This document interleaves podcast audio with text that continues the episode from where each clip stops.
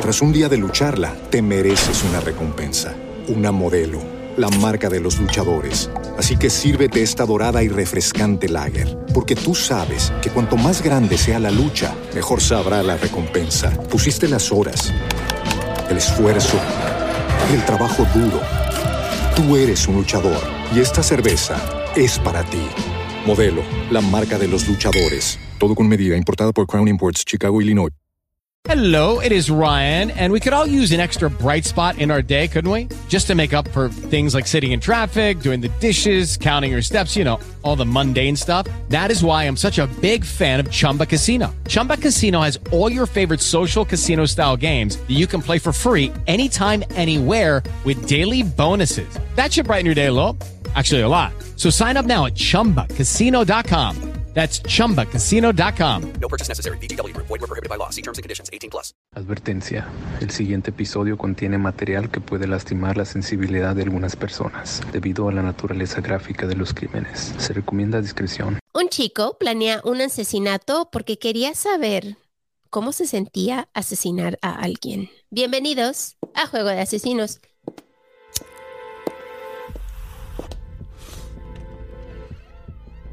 No, no, no, no, don't do it.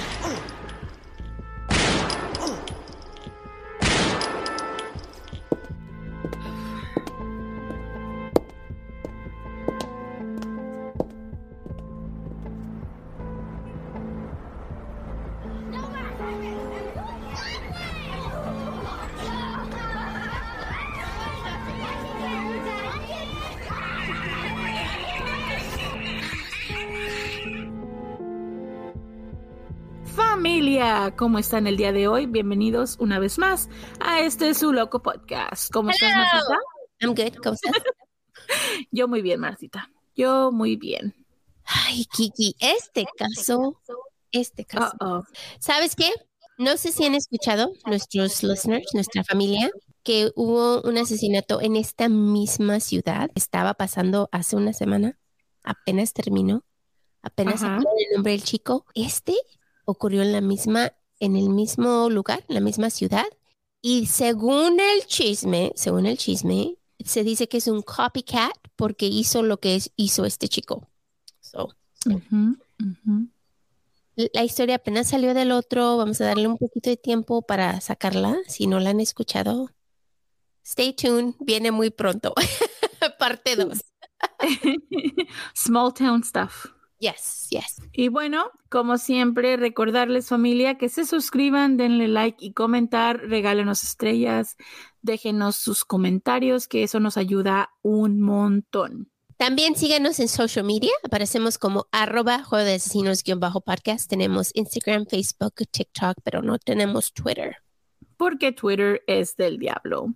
También no se les olvide checar nuestra tienda de mercancía que siempre está abierta. Los links están en la cajita de descripción. Y mil gracias a nuestros iBox Premiums, patrones, Coffee, todos los que nos han apoyado muchísimo. Hemos sacado un episodio, vamos a sacar un episodio, sorry, especial para el Día de las Madres. Así que sí, gracias a ustedes, este, hemos crecido este podcast y les estamos dando un poquito más a ustedes por ser parte no solo de nuestro programa como todos los, los demás, pero también darnos un poquito más para sacar adelante este loco podcast. Muchísimas gracias. Y como siempre, un pequeño recordatorio. Yo soy Marta. Y yo soy Kiki. ¿Están listos? Vamos a jugar. Oliver Chip Northup nació el 26 de abril de 1925 en Nebraska.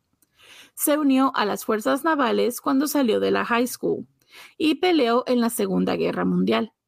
Cuando regresó a los Estados Unidos, decidió mudarse a California y empezó su carrera.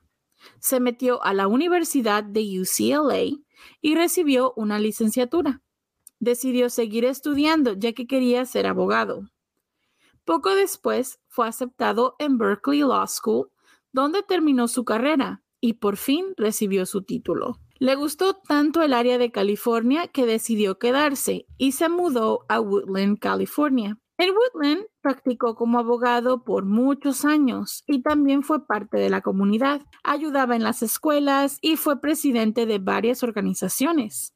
Una de ellas fue la primera iglesia unitaria universalista de Davis. Para los que no conocen esta área, Woodland y Davis están, son vecinos, prácticamente están cerquitas uno del otro. Entonces él vivía en Woodland por un tiempo y poco después cuando abrió esta iglesia se mudó a Davis.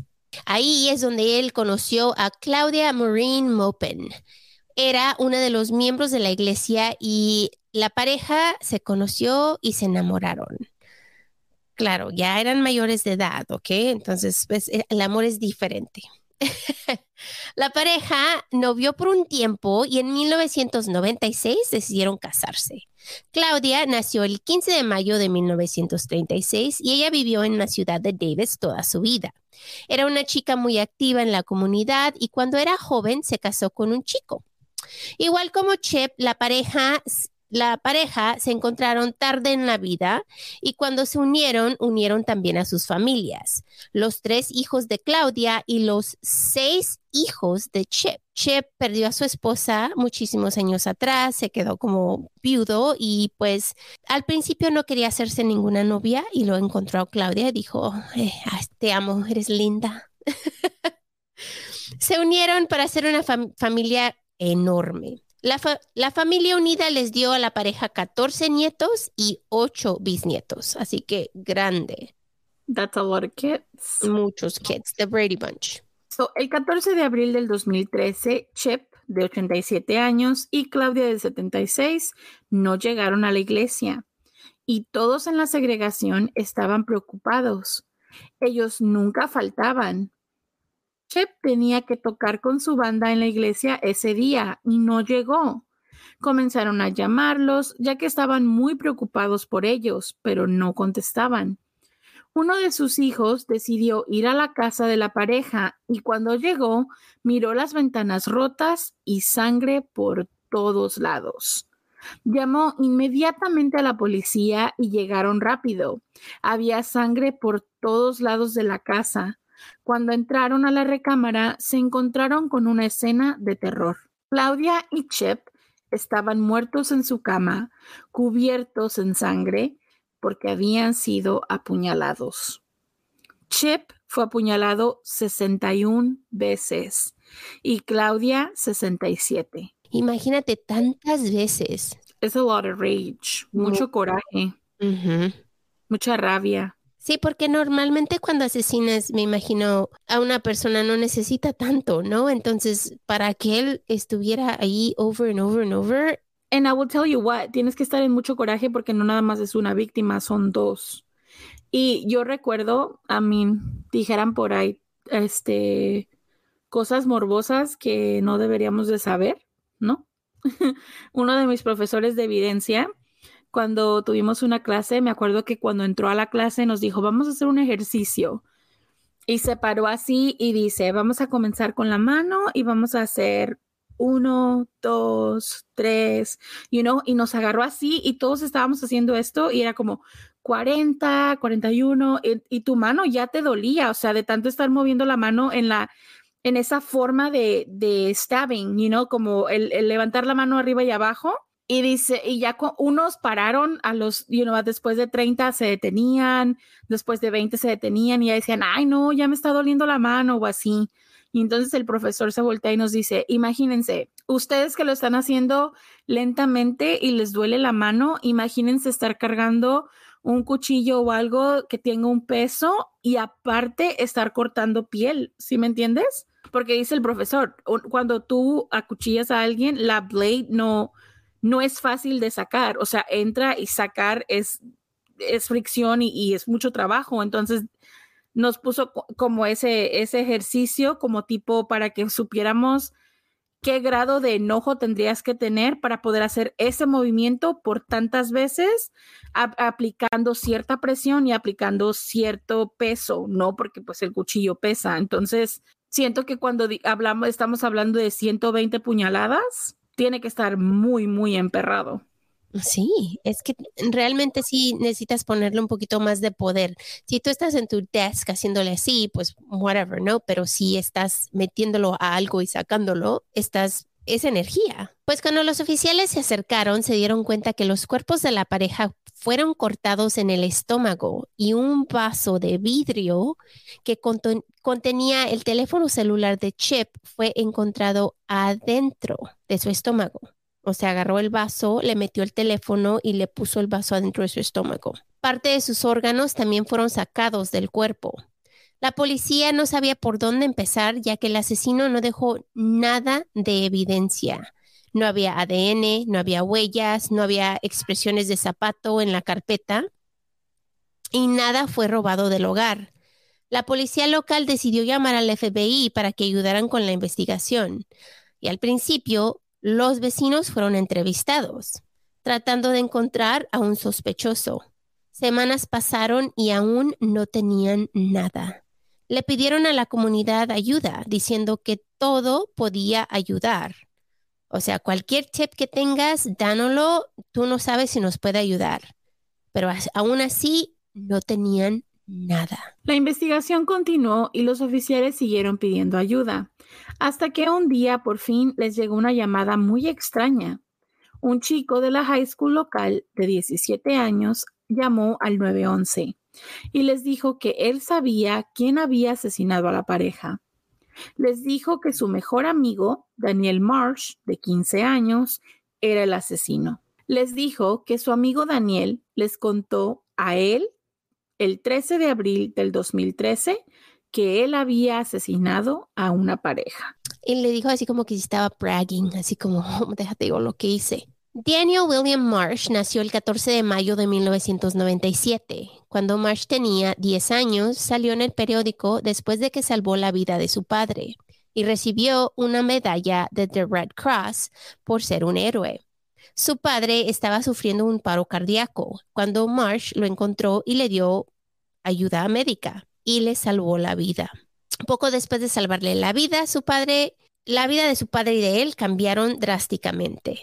Sus padres decidieron divorciarse.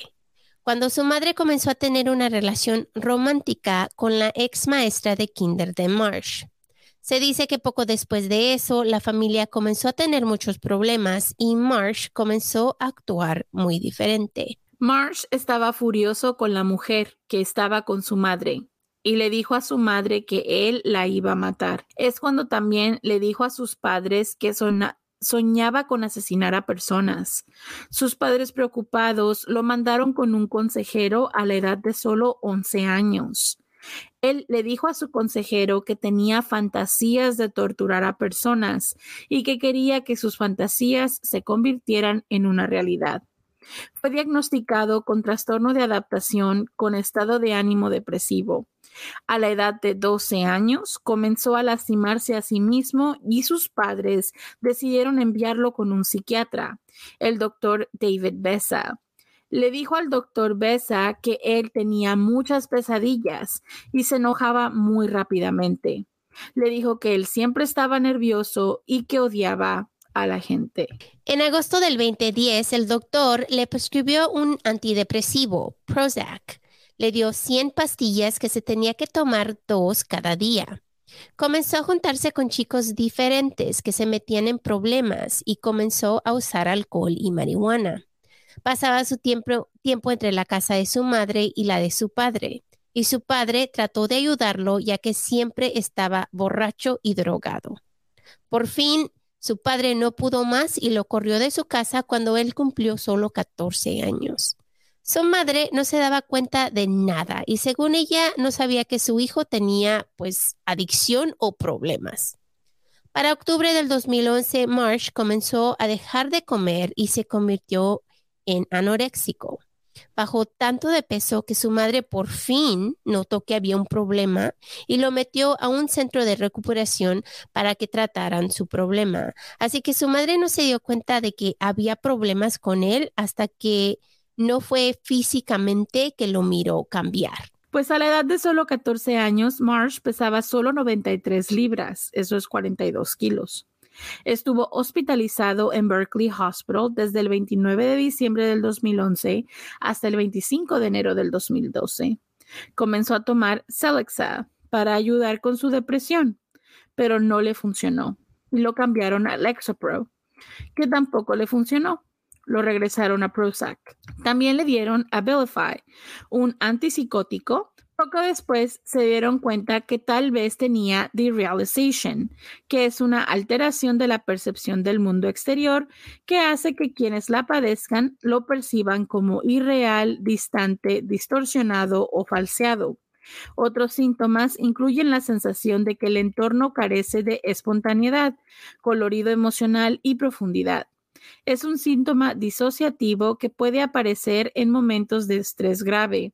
Él sufría de esto cuatro o cinco veces por semana. Así que para él el mundo no era como lo miramos tú y yo. Para él siempre su mundo estaba alterado y diferente. Y él lo miraba así casi todo el tiempo. Well, y tienes que pensar en que el medicamento que está tomando son fármacos psiquiátricos y son, son muy fuertes. O sea, son son medicamentos que pueden, no nada más estás tratando de curar la enfermedad mental, pero que en el dosis equivocado, eh, puedes tener paranoia, alucinaciones, puedes uh, tiene sentido que su mundo no se vea como el de nosotros, ¿sí me entiendes? Porque él, él a lo mejor, si no tienes la dosis correcta o si no tienes el, el, tratamiento correcto, entonces puede causar muchos problemas, tiene mucho que ver con el cerebro. Pues sus pensamientos oscuros comenzaron a crecer poco después. A la edad de 14, sus sueños de asesinar a personas regresó. En diciembre del 2012, Marsh le dijo a uno de sus consejeros de la escuela sobre sus fantasías. El consejero inmediatamente lo reportó a la policía. La policía recogió a Marsh y fue hospitalizado involuntariamente, ya que quería dañarse a sí mismo y a otras personas. Le cambiaron su medicamento nuevamente, con la esperanza de que le funcionara. Cuando salió del hospital, regresó a la escuela y comenzó en el 2013 nuevamente. Le dijo al consejero de la escuela otra vez que quería dañar a sus compañeros de la escuela. Cuando el, consejero le preguntó si sería capaz de hacerlo, él le dijo, lo voy a citar, estoy completamente seguro de que puedo lastimar a estas personas. El consejero llamó nuevamente a la policía y ellos determinaron que él no iba a lastimarse a sí mismo ni a otra persona y lo dejaron libre.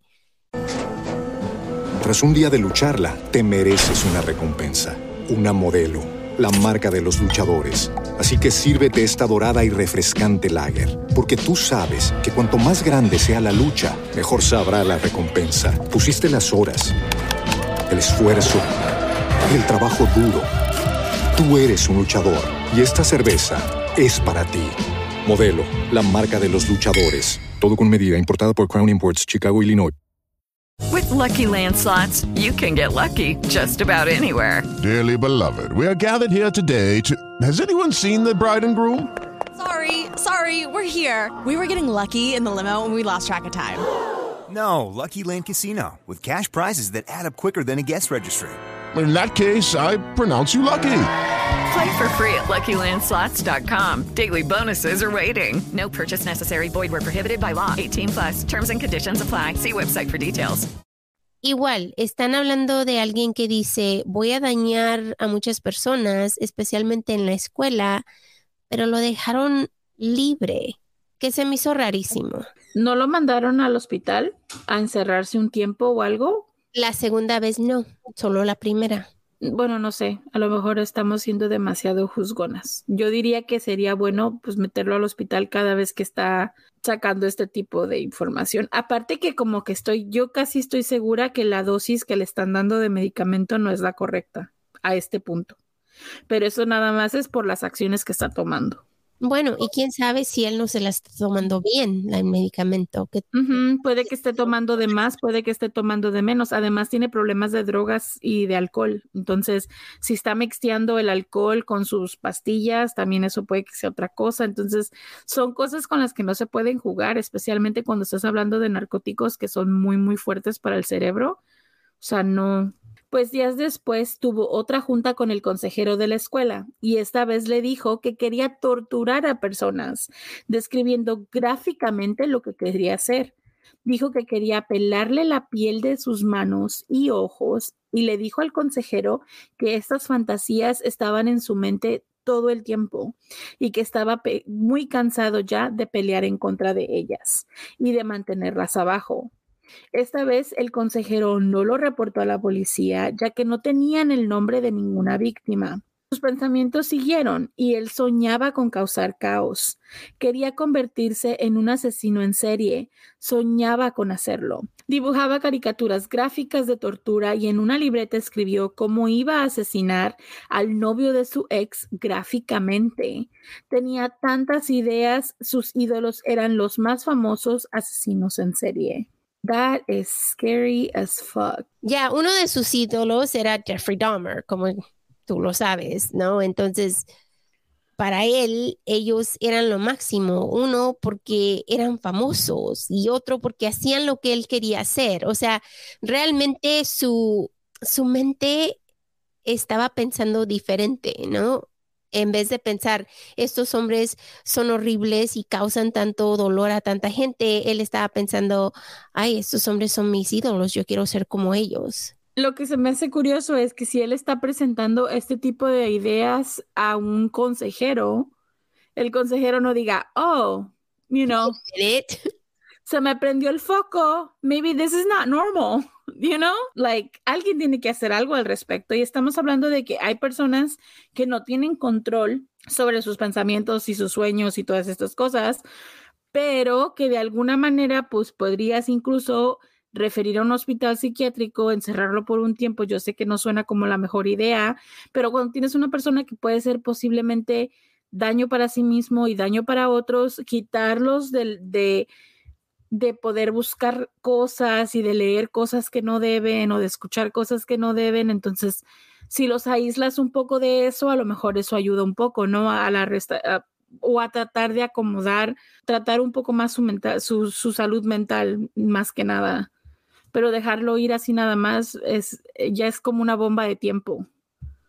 Yo pienso que trataban y lidiaban con él tanto que los estaba como enfadando, ¿no? O sea, era así de, ay, viene otra vez Daniel a, decirme sus cosas. E, es, así como nos estás enfadando porque esto es de casi diario. Ya, no sabemos cómo lidiar contigo. The thing is, el, algo que voy a decir que a lo mejor no suena, you know, uh, bueno o malo, pero es like, you can't give up on people, especialmente cuando están haciendo este tipo de comentarios. You can't just ignorar cuando están haciendo este tipo de comentarios. Yo sé que a lo mejor en ciertos momentos se torna tedioso, but that's when you have to be there, porque si no estás ahí, es una bomba de tiempo. Pues yo pienso que hay personas que no tienen ni idea de cómo hacerle con una persona como él. Comenzó a mirar videos de pornografía y de gore combinados. Sus fantasías de asesinar a personas creció y comenzó a quemar cosas y abusar animalitos. Buscaba gatos en la calle y los abusaba antes de matarlos. En una ocasión agarró un gatito y lo estranguló en frente de uno de sus amigos. Cuando el amigo le preguntó por qué lo había hecho, él le dijo, y lo voy a citar, porque quise, yo odiaba a ese gato. End quote. También les preguntaba a sus amigos si podía matar a sus cachorros y en una ocasión mató a un mapache y a un cachorro que se encontró en la calle. No sé si ustedes saben, en los Estados Unidos los cachorritos en la calle no es muy común eso. No tenemos cachorritos que, que, vivan en la calle. Aquí todos los cachorritos tienen dueños y cuando ves un animalito que está en la calle es porque se escapó de alguna casa o algo. Entonces, para que él encontrara ese cachorrito y luego lo matara así nada más, o sea, qué horrible, pobrecita de la familia que encontró a su cachorro muerto, ¿no? Pues después de asesinar a los animalitos, March comenzó a cambiar de carácter y se puso muy feliz, tanto que lo nombraron el estudiante del mes. En el 2013 decidió traer un cuchillo a la escuela el director se dio cuenta y decidió buscarlo en su mochila, ya que habían escuchado que traía un arma, pero no estaban realmente seguros si era cierto, ¿no? En cuanto él abrió su mochila, encontró un cuchillo. Así que ese mismo día lo expulsaron de la escuela. Y es que con un chico como él, si te dice que trae algo o hay algo, realmente le tienes que poner más atención, ¿no? Porque la realidad es que es capaz de hacerlo. That's what I'm saying. Y no puedes dejarlo nada más ahí. Como digo, si lo tienes que mantener en el, en el hospital, el tiempo que lo tengas que mantener en el hospital hasta que puedas regularlo, hasta que un psiquiatra lo pueda mirar, no sé, hasta que se le quiten las ideas de asesinar a otras personas, hazlo, porque si no hay de otra, ¿sí me entiendes? O sea, dejarlo libre no es una opción, está haciendo cosas que de verdad están afectando a otras personas. Asesinarle a la mascota a alguien afecta a una familia. Entonces, ¿para qué dejarlo libre así nada más sin, sin ningún tipo de salud mental? O sea, llevarlo a un hospital y, y, darle el medicamento correcto y tratar de darle la ayuda que se pueda, yo creo que es la única opción que tienen a este momento, especialmente porque ya está actuando de manera violenta. Pues ponte a pensar, todos lo fallaron a este niño. Todos, sus padres le fallaron, la escuela le falló, los oficiales le fallaron, porque realmente estamos hablando de un niño que tiene 16 años. O sea, no es ni un adulto. Empezó joven, empezó a los 11 con estas ideas. Entonces, con la idealización de asesinar. Entonces, estamos hablando de que si hubieran hecho algo, para empezar, tendríamos que pensar bien de dónde salieron las ideas primeras para saber si sabes, o sea, de dónde, dónde hizo la conexión del asesinato, para empezar. Y segundo, si ya tenía esta idealización de herir a otras personas y de lastimar a otras personas, ¿por qué no hacer los tratamientos desde que lo dijo la primera vez, que tenía 11 años? Porque estar en el hospital una semana no va a arreglar el, el, problema de salud mental que está teniendo. Era un problema mucho más grave. Y ya después, cuando, como te digo, si lo combinas con alcohol, drogas y todo esto, estamos hablando de una bomba de tiempo. Además, hormonas, porque es un adolescente. Uh pero no, lo pasaron de aquí, allá, allá, yo no puedo lidiar con él, no sé qué hacer con él, te mandamos acá. O sea, el niño fue una pelota, pues, para allá y para acá. Sí, para arriba y abajo. Pues cuando salió de la escuela, sus padres nuevamente buscaron ayuda para él y fue diagnosticado con depresión y ansiedad. Lo mandaron a un psicólogo experto, Matthew Logan, quien dijo que Marsh era un psicópata con calificación de 35.8 de 40, de acuerdo a su checklist. Otro psicólogo dijo que Marsh era un sadístico sexual que encontraba satisfacción sexual después de asesinar. Marsh comenzó a pasar su tiempo solo y se alejó de sus padres. Una amiga de su madre le dijo en una ocasión que estaba preocupada por él, ya que no mostraba ningún tipo de emoción. Su madre le dijo a su amiga que su hijo así era y que no se preocupara por él. I don't know. I mean, uh, si alguien te lo está diciendo, alguien lo notó, ponle atención, come on. I mean, alguien tiene que preocuparse. Si me explico, si las cosas no están bien. Claro que días después cometió uno de los crímenes más grandes de su comunidad en junio del 2013. Poco después de la llamada que fue recibida al 911, los oficiales fueron a la casa de Marsh y fue arrestado. Al principio, él negó todo, dijo que él no tuvo nada que ver con los asesinatos, pero poco a poco comenzó con su historia. Les dijo a los oficiales que salió de la casa de su madre y comenzó a buscar víctimas. Dijo que su padre vivía cerca y decidió ir a su casa. Justo antes de salir de la casa de su padre, agarró una navaja de cacería que él tenía y se la llevó. Comenzó a planear todo. Primero le puso cinta en la planta de sus zapatos para no dejar huellas. Se puso guantes para no dejar huellas dactilares o ADN. Se puso ropa negra y una máscara negra. Agarró el cuchillo que se encontró en la casa de su padre y se fue. El 14 de abril, entre las 2 y 3 de la mañana, comenzó a caminar por la ciudad. Y cada que se encontraba una casa, checaba las puertas para ver si estaban cerradas dijo que checó entre 40 y 50 casas y todas estaban cerradas. Este es uno de esas cosas que les hemos dicho muchas veces, consejos de Kiki y Marta. Siempre cierren sus ventanas y sus puertas. Sin duda alguna. Regresamos al vampiro de, Sacra- de Sacramento. Además que como creo que era fan de los asesinos en serie más prolíficos, me imagino que tipo Richard Ramírez, ¿no? De que a ver si puedo abrir la puerta y me puedo meter o el vampiro de Sacramento. Desesperado, decidió checar una casa y encontró la ventana abierta. La casa era de Claudia y de Chip. Estaba a solo dos casas de la casa de su padre. Cortó la malla de la ventana y se metió. Esperó en la sala hasta que escuchó roncar siguió el sonido y hasta que entró a la recámara de la pareja donde los vio dormir por 10 minutos. 10 minutos. Parado mirándolos por 10 minutos. Imagínate. Yeah, like Richard Ramirez. ¿Qué He used to do that shit. No. He used to do that shit. Se paraba para mirar la gente dormir en el hotel donde trabajaba. El Golden State Killer también. Yes, that they will watch people. Yes. Sí, this is why, este es otro consejo de Kiki y Marta, no sigan la misma ruta todos los días, cambien su ruta, hagan las cosas diferente, pónganle sazón a su vida. Just kidding. Just in case que alguien los esté stalkeando, por lo menos que tengan un hard time. Right? Yeah, it's creepy as fuck. Pues mientras los miraba, estaba planeando cómo asesinarlos. Dijo que se sentía nervioso, pero emocionado mientras los miraba dormir. That's just like, eso es lo más, no sé, mi cabeza no puede, ¿cómo se puede decir en español? I cannot fathom the idea de que alguien está parado ahí y dice, ah, qué emoción que voy a asesinar. ¿Sí me entiendes? Like, I just can't, my brain cannot, like, comprehend, no puedo entender esa, esa, esa conexión de decir, ay, estoy tan emocionado porque esto va a pasar, ¿sí sabes?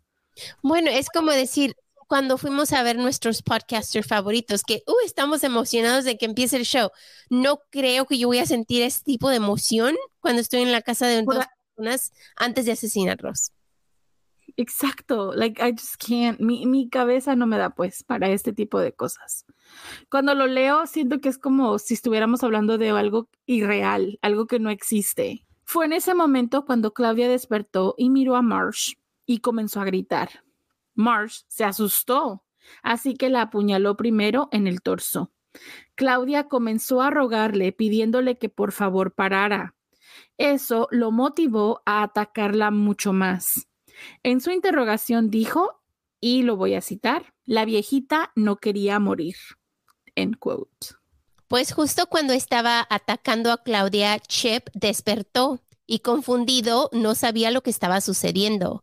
Marsh comenzó a atacarlo a él hasta que se cercioró que él estaba muerto. Les dijo a los investigadores que aunque sabía que estaban muertos, él siguió apuñalándolos y dijo que se sentía muy bien haciéndolo. Y por eso continuó. La pareja fue apuñalada de pies a cabeza. En un total recibieron más de 128 puña- puñaladas entre los dos. Después de apuñalarlos por mucho tiempo, decidió mutilar los cuerpos. Les abrió el estómago y comenzó a analizar lo que tenían adentro. También le sacó alguno de sus órganos. Marsh trató de sacarle los ojos a Claudia con su cuchillo, pero dijo que era muy difícil y no pudo hacerlo, así que decidió parar. Le cortó un pedazo de fat de la pierna o un pequeño gordito de la pierna de Claudia.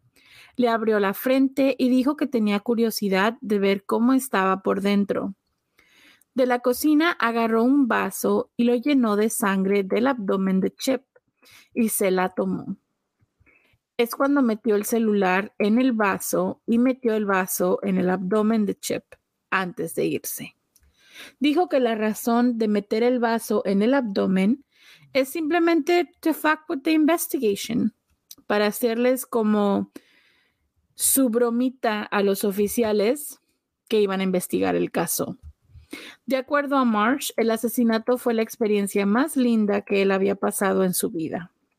Dijo que esa misma sensación la sintió cuando ellos pelearon contra el ataque. También les dijo que la sensación era mejor que el sexo y que duró semanas sintiéndose así. Fucking gross. Dijo que se llevó dos trofeos de la escena. Uno de ellos era el cuchillo que usó y otro era la ropa que él traía puesta que estaba cubierta de sangre.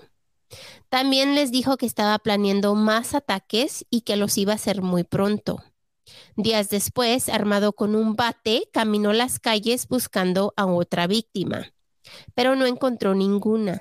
Dijo que la razón por agarrar el bate fue porque no quería usar la misma arma otra vez.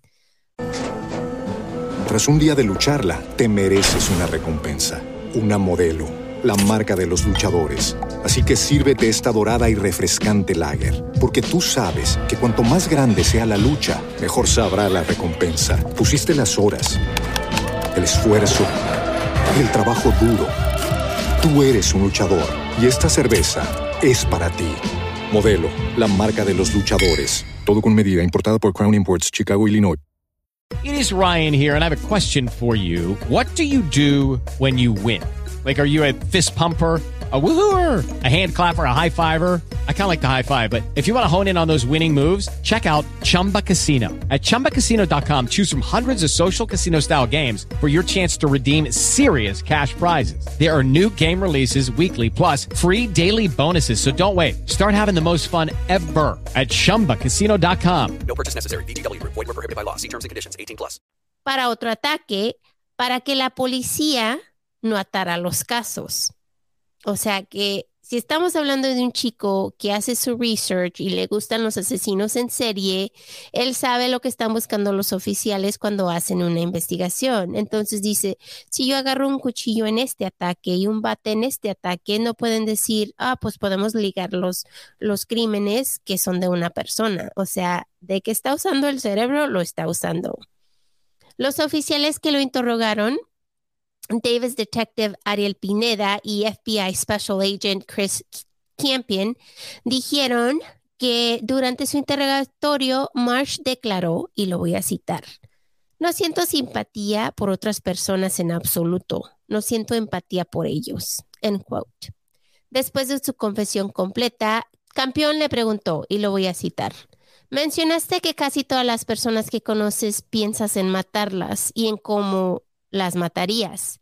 Entonces, ¿cómo me matarías? End quote. Marsh respondió, de muchas maneras, asfixiándote hasta la muerte con tu corbata, golpeando tu cara contra el espejo hasta que se rompiera, usando el cristal para cortarte las arterias, sacándote los ojos y simplemente estrellando tu cara contra la, la pared. Nada personal, nothing personal. Quote. Marsh también dijo a los investigadores que, y lo citaré, todas las pruebas que necesitaban estaban en el garaje de su madre. Los investigadores registraron posteriormente el garaje y encontraron la ropa ensangrentada que Marsh había llevado durante los asesinatos y el cuchillo utilizado para cometerlos. Los había guardado como recuerdo. Marsh fue cargado con dos cuentas de asesinato a primer grado, pero se declaró no culpable por insanidad. La defensa contrató al doctor Matthew Solier. Cuando conoció a Marsh, Marsh le dijo que lo iba a matar. El doctor dijo que Marsh sí tenía problemas de salud mental, pero que estaba cuerdo. A pesar de esto, sus abogados decidieron continuar con la defensa de insanidad. Sus abogados metieron una moción para suprimir la confesión de Marsh el 7 de junio del 2013, diciendo que su confesión fue forzada ya que el chico les pidió varias veces a los detectives que lo dejaran irse a su casa. Claro que la fiscalía argumentó que su confesión fue voluntaria y que le leyeron sus Miranda rights. Cuando le preguntaron si entendió, él clara- claramente les dijo que sí, sus derechos de Miranda, ¿no? Su juicio comenzó el 2 de septiembre del 2014. Como ya tenía 17 años, su juicio fue tratado como el de un adulto. El jurado eh, fue hecho de ocho mujeres y cuatro hombres y duró cinco semanas. La defensa dijo que Marsh estaba tomando medicamento que claramente lo hizo cometer el crimen y que por eso él estaba loco cuando ocurrió el incidente. La fiscalía dijo que Marsh era un criminal manipulativo y que premeditó los asesinatos. Muchos fueron llamados como testigos durante el juicio, amigos, exnovias y doctores. El 26 de septiembre del 2014, Marsh fue encontrado culpable solo dos horas después de que comenzó la deliberación y fue encontrado culpable de asesinato a primer grado. También se determinó que Marsh estaba totalmente sano durante los asesinatos. Es que problemas de salud mental no tienen nada que ver con insanidad sabes que es correcto e incorrecto. A pesar de ser tratado como un adulto durante su juicio, ser un juvenil o un adolescente le ayudó muchísimo y es por eso que no puede recibir la pena de muerte o cadena perpetua sin libertad condicional. Aquí en los Estados Unidos no se les puede dar cadenas perpetuas ni cadenas de muerte a niños o juveniles, ningún tipo de adolescente. Así que si son antes, si cometen el crimen antes de cumplir los 18 años, que los técnicamente los haría adultos, tienen condenas diferentes. O sea, sí pueden recibir la cadena perpetua, pero tienen que ofrecerles libertad condicional.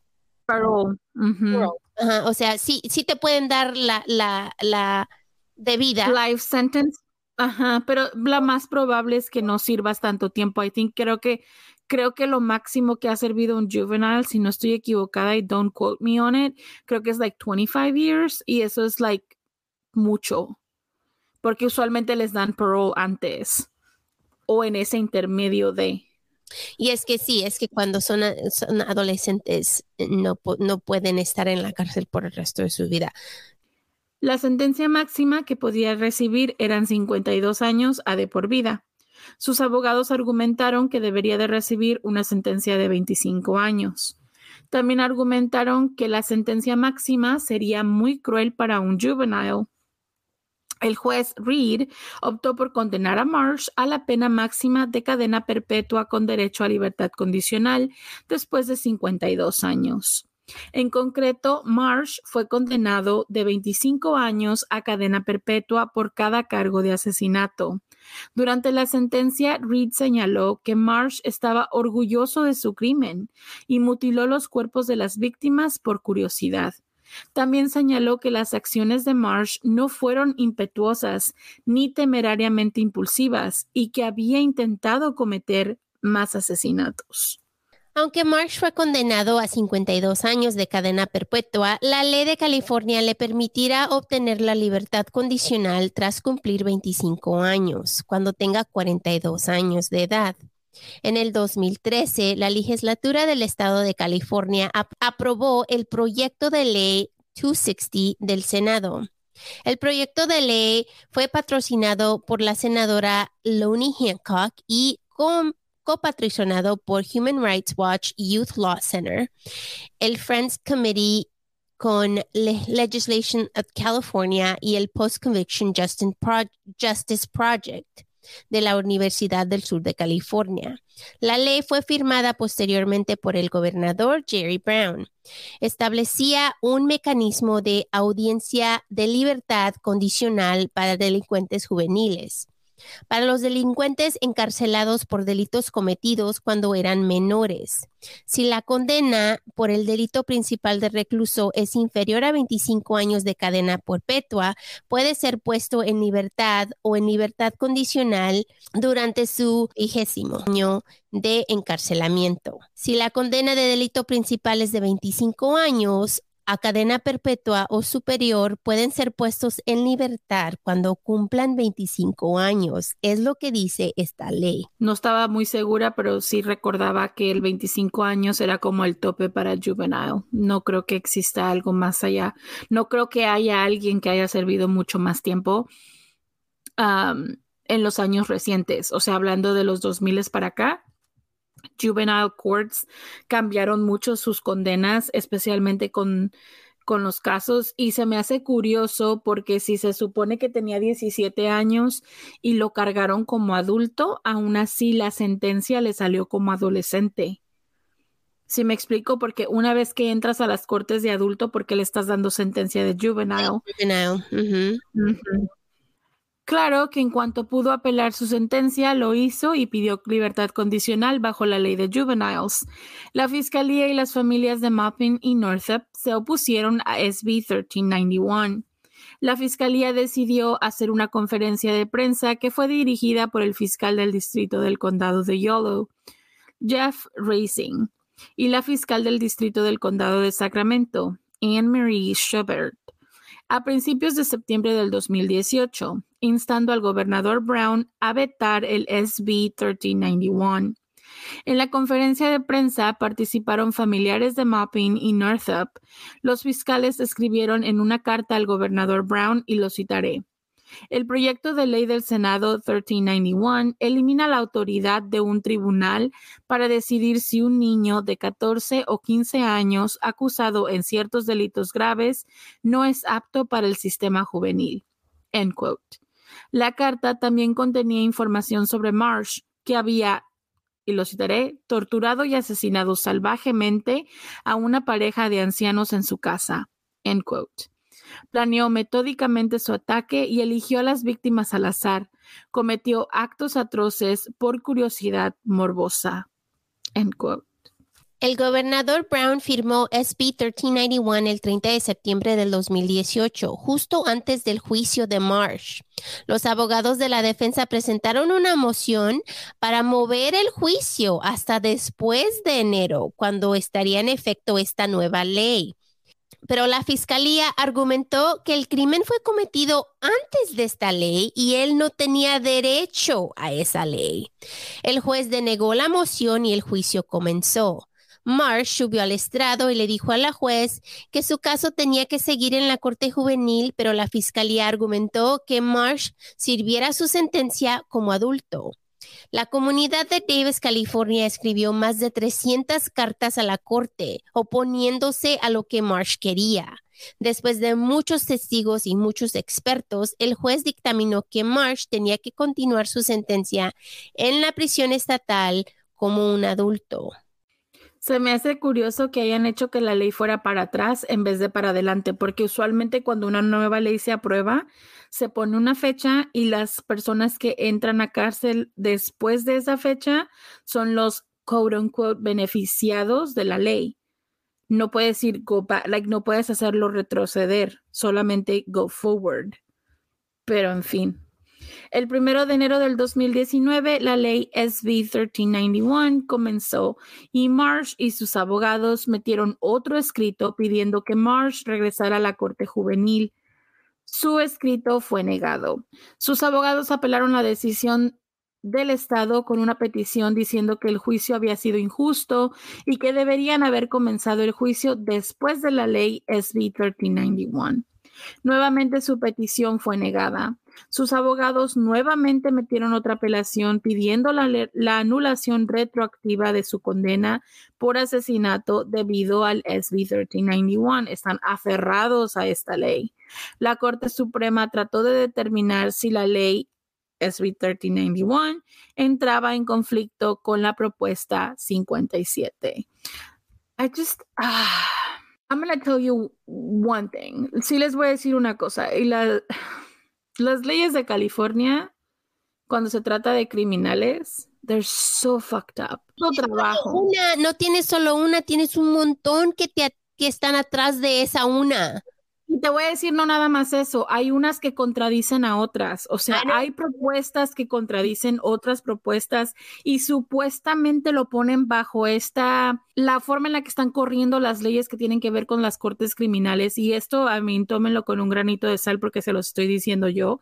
No soy profesional en el tema, solamente lo que he aprendido en el paso del tiempo, que ahora me vengo a dar cuenta que aprendí muchas cosas y que retuve mucho de la universidad. Pero es, um, bajo la bandera de que estamos sobrepoblados en las cárceles, en las prisiones. Bajo esa bandera se firmaron muchas propuestas de ley, se firmaron muchas leyes nuevas que contradicen a leyes viejas o que override leyes viejas. Como les decíamos antes, a veces cuando vas a corte te quitan cargos porque los convierten en misdemeanors y entonces muchas muchos casos que a lo mejor sí podían ser misdemeanors como robos que no tenían nada que ver con violencia y esta cosa se, se vieron afectados por leyes como esta que permitían que como drenar las prisiones. Pero en ese momento también no nada más se afectan los delitos menores que pueden ser como misdemeanors, pero se afectan delitos graves y violentos y personas que están tratando de meterse entre las rendijas y entre las áreas grises de estas leyes que muchas de ellas ni siquiera están bien escritas.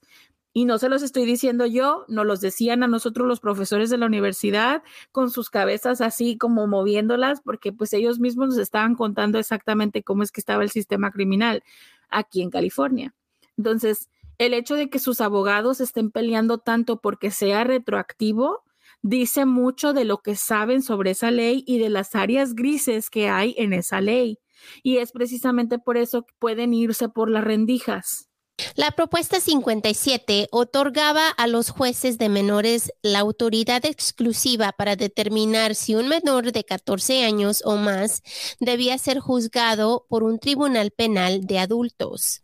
La, propuesta autorizaba expresamente a la legislatura a enmendar la media siempre que las enmiendas fueran coherentes con la intención de la ley y la promovieran. Quienes se oponen al proyecto de la ley SB 1391 sostienen que modifica inconstitucionalmente la, la propuesta 57 al derogar la autoridad de los fiscales para solicitar el traslado de los delincuentes de 14 o 15 años de edad a un tribunal de adultos. Los defensores de la SB 1391 argumentan que la ley no entra en conflicto con la, con la propuesta 57 y que mantener a los delincuentes de 14 o 15 años fuera de los tribunales de adulto es una buena política pública. El 25 de febrero del 2021, el Tribunal Supremo de California confirmó la SB 1391. Los abogados de Marsh argumentaron que el SB 1391 debería aplicarse retroactivamente a él, ya que la sentencia fue, en su caso, no había sido finalizada.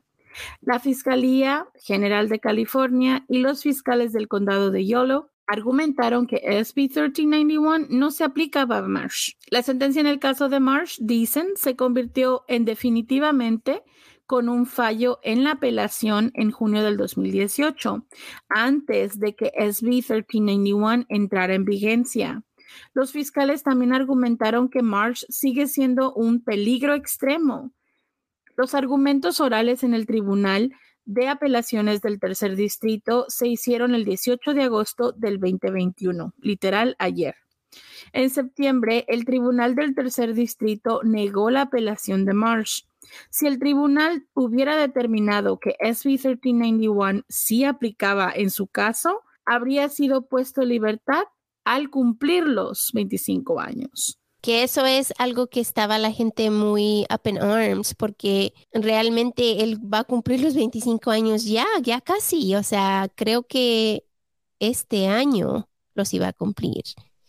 Entonces, era muy importante para la comunidad que él no saliera de la cárcel. Así que por ahora Marsh tiene que seguir en prisión, y, pero sí tiene el derecho de pedir libertad condicional en 2037, cuando cumpla sus 40 años. Los familiares de las víctimas pueden pedir que él nunca salga, pero no se sabe si recibirá la libertad a la que él tiene derecho o no. Así que cada vez que él pueda apelar su sentencia, las personas, las, las, los familiares de las víctimas tienen derecho a atender estas audiencias y hablar contra esto para que él no salga de la cárcel. Igual, tienen que escuchar a los dos lados y estamos en un estado donde como dice Kiki, hay veces que sacan a las personas solo porque hay muchas personas en la cárcel. Entonces, tal vez le puede llegar la suerte a este hombre que digan, ay, pues ya tienes mucho tiempo en la cárcel y te has portado muy bien, así que te vamos a dejar salir. Pero la verdad es que... La gente que está en las cortes cambia, las generaciones cambian. Y entonces, como la gente ya no se acuerda de lo brutal y de lo traumático que fue el caso, deciden dejarlos en libertad porque ya no se recuerdan lo difícil que fue. ¿Sí me explico? Entonces, además, piensa en, el tiempo. los familiares que sufrieron por esta tragedia ya están grandes. O sea, estamos hablando de hijos mayores de la pareja que tenían niños. Entonces, estamos hablando de cuántos años adelante estas personas ya van a estar mayores. Entonces, ¿qué tal si esas personas ya no están? Y solo están los familiares que quedaron, que realmente no tuvieron una buena relación con sus abuelos. ¿Por qué? Porque estaban tan chiquitos cuando ellos murieron.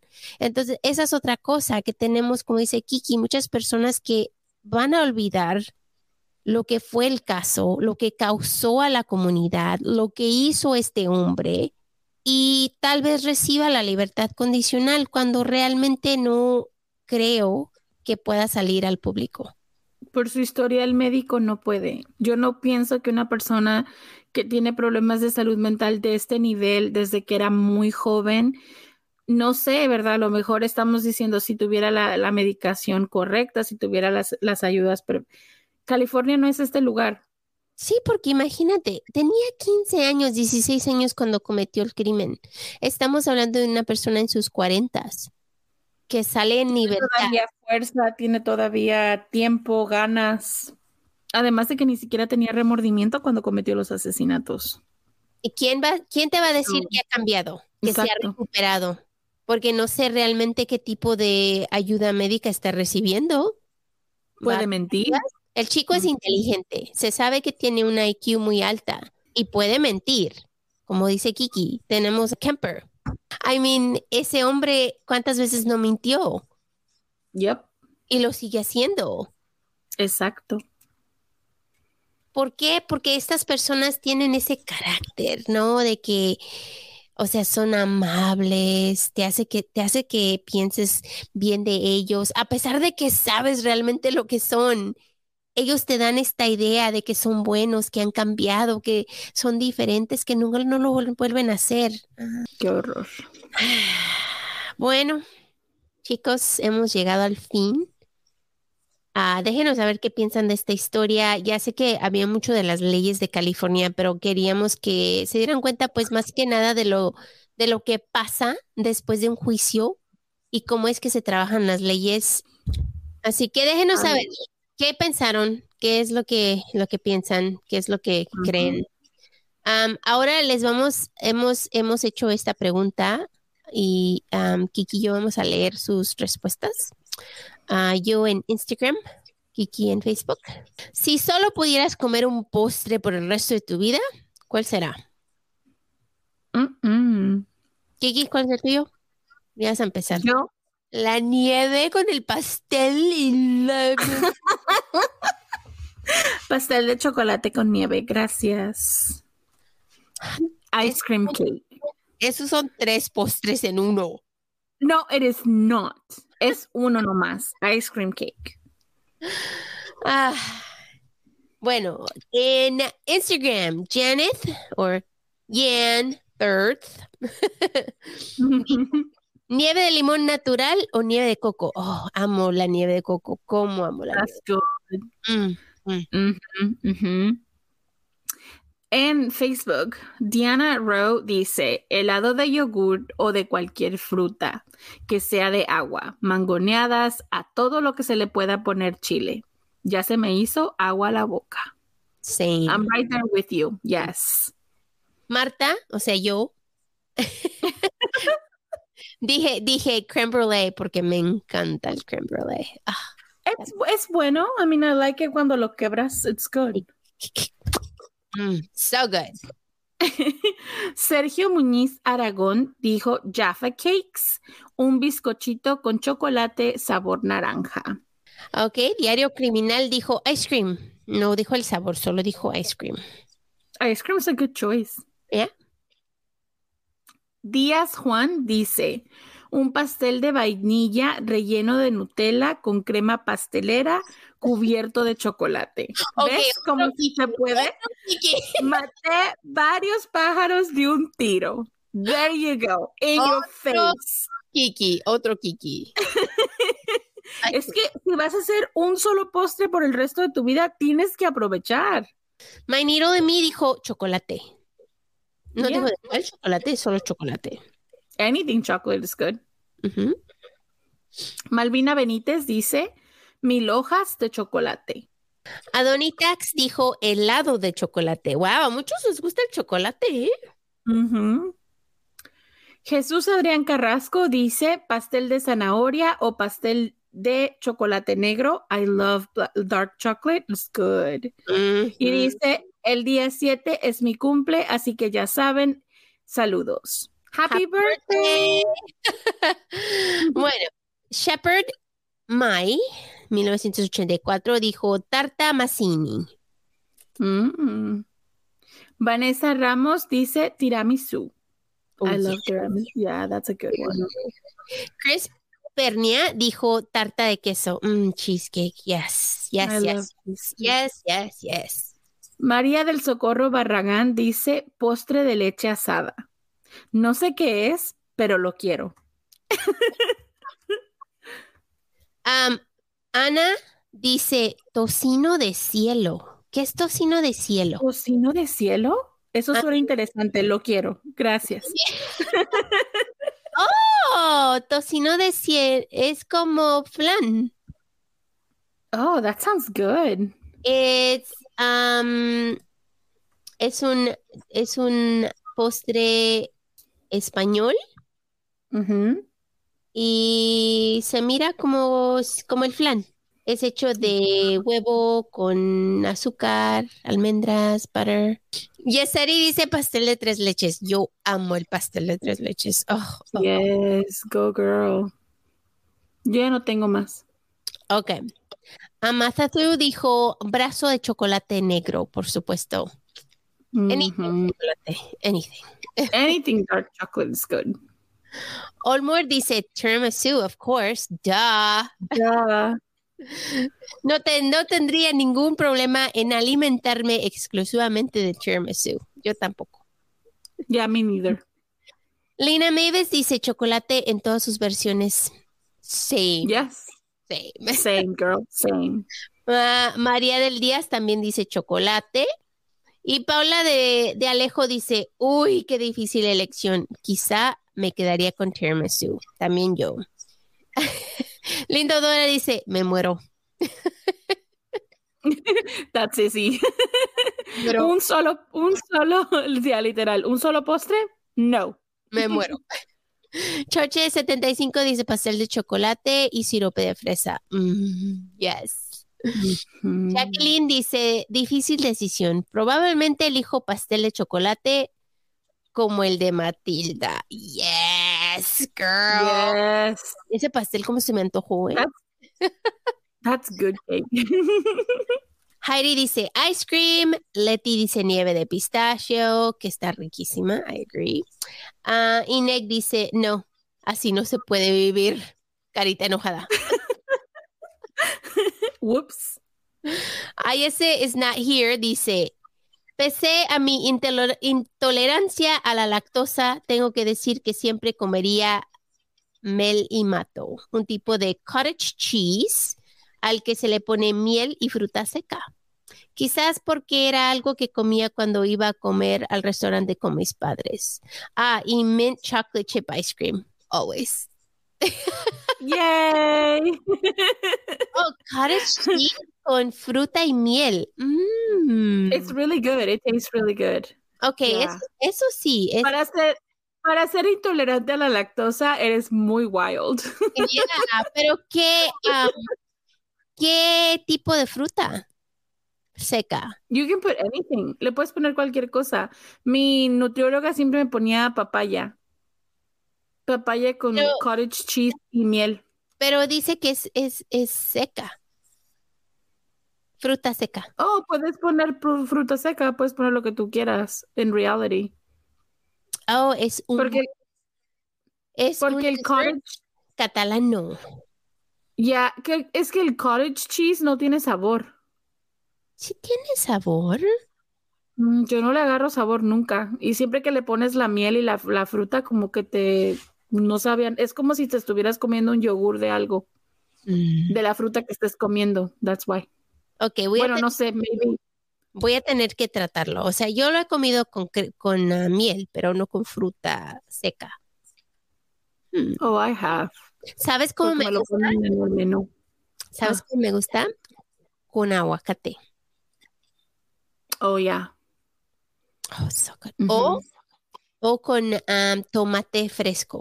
Aparte es el tomate. ¿Sabes qué estaba viendo el otro día en el, en el TikTok? Um, ¿te acuerdas de ese muchacho? ¿Cómo se llama ese chico que hace los videos? am, que hace los videos y, y hace jokes at the same time y luego los prueba para hacer él los, la comida. You said you like him a lot. Ya, ya sé quién, pero no sé Ok. Ajá. So él, Corey. él, yes. So el otro día estaba mirando en el TikTok que sacó un video Lado de con, con cottage Sí, cheese. con Ah, cottage yeah. cheese. ¿no? O algo así. Él, él lo hizo de Reese's, le puso Ah. chocolate, pero lo puedes hacer de lo que, del sabor que tú quieras, porque agarras el cottage cheese y le pones la fruta que tú quieras y lo licúas con miel y lo metes al congelador Yes, y sí pues lo miré. como ice cream. Ujú. Ah, Y supuestamente es una, una versión like healthy de ice cream. y la última dice Allendez que dice un helado. Helado me gusta. Así que el emoji de hoy será un helado. O un, un postre, pongan un postre. un postre. Sofía, ¿cuál es tu postre favorito? Sí, y luego su mamá ya nos dijo que sí nos ca- que sí la cacharon, pobrecita. Ah, I'm sorry. Pero dice, dice su mamá que sí la cachó, pero pues porque ella tuvo que limpiar el mes que había hecho Sofía. ¿Y la castigó? No, dice que no, que Sofía no conoce los castigos. Ah, qué bueno, porque yo digo no a los castigos de Sofía. Sí, nadie puede castigar a Sofía. Claro que no lidiamos nosotras con ella, pero you know, whatever. We are here para, somos sus abogados. Yes, yes. Así que mil gracias familia por estar aquí con nosotros. Ojalá les haya gustado esta historia horrible, que la razón por hacerla es que nos dimos cuenta que había un asesino en serie en que realmente es algo tremendo. ¿Cómo podemos pensar que una persona puede ser capaz de hacer estas cosas, especialmente ahora, y no que tenemos tanto Y tan jóvenes. y tan jóvenes, pero eh, tenemos tanta tecnología y, y pues lo bueno es que lo captaron rápidamente, pero igual esto sucedió hace 10 años, este, esta historia que cubrimos hoy, que fue literalmente idéntica a la que pasamos hace unos días. Y nos realmente queda muchísimo miedo. Estaba hablando yo con una amiga que vamos a cubrir otra historia sobre otro asesino en serie en, en el área de Sacramento. Él estuvo cerca de donde ella vivía y dice que era una cosa tan tremenda porque al salir a la calle, cuando sabes que hay peligro, dice que es una cosa horrible, que las piensas antes de salir. Especialmente si estás caminando o estás yendo, por ejemplo, a surtir a la tienda o a la esquina. O sea, para salir a caminar, ese es el problema, porque siempre estás con miedo de que te pueda pasar a ti. Así que tengan mucho cuidado afuera. No caminen con la cara en el teléfono, que todo lo hacemos. Yo también lo hago, guilty. Ah, cuídense, miren a su alrededor, Party System si se puede y déjenos saber qué es lo que. Así que mil gracias por estar con nosotros. Acuérdense, sin ustedes, No estaríamos aquí. nos vemos muy, muy pronto. We love you guys. Bye. Bye. No olvides suscribirte, dejarnos un review. Tu like y comentario que son de mucha ayuda. Para ver fotos referentes a los casos que cubrimos y los links a nuestra tienda de mercancía, Date una vuelta por nuestras redes sociales, Facebook, Instagram, donde aparecemos como arroba o de asesinos-podcast. También tenemos TikTok, no se te olvide. estamos en Spotify, Apple, Google, Spreaker, Amazon y todas las plataformas donde escuchas podcast. We love you. Gracias por escuchar.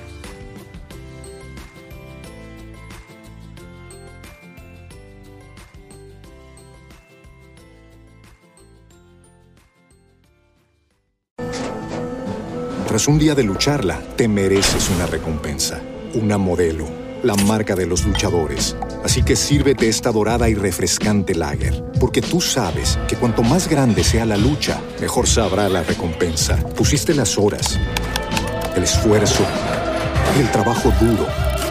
Tú eres un luchador y esta cerveza es para ti. Modelo, la marca de los luchadores. Todo con medida, importada por Crown Imports, Chicago, Illinois. It is Ryan here, and I have a question for you. What do you do when you win? Like, are you a fist pumper? A woohooer, a hand clapper, a high fiver. I kind of like the high five, but if you want to hone in on those winning moves, check out Chumba Casino. At chumbacasino.com, choose from hundreds of social casino style games for your chance to redeem serious cash prizes. There are new game releases weekly, plus free daily bonuses. So don't wait. Start having the most fun ever at chumbacasino.com. No purchase necessary. Group. Void were prohibited by law. See terms and conditions. 18 plus.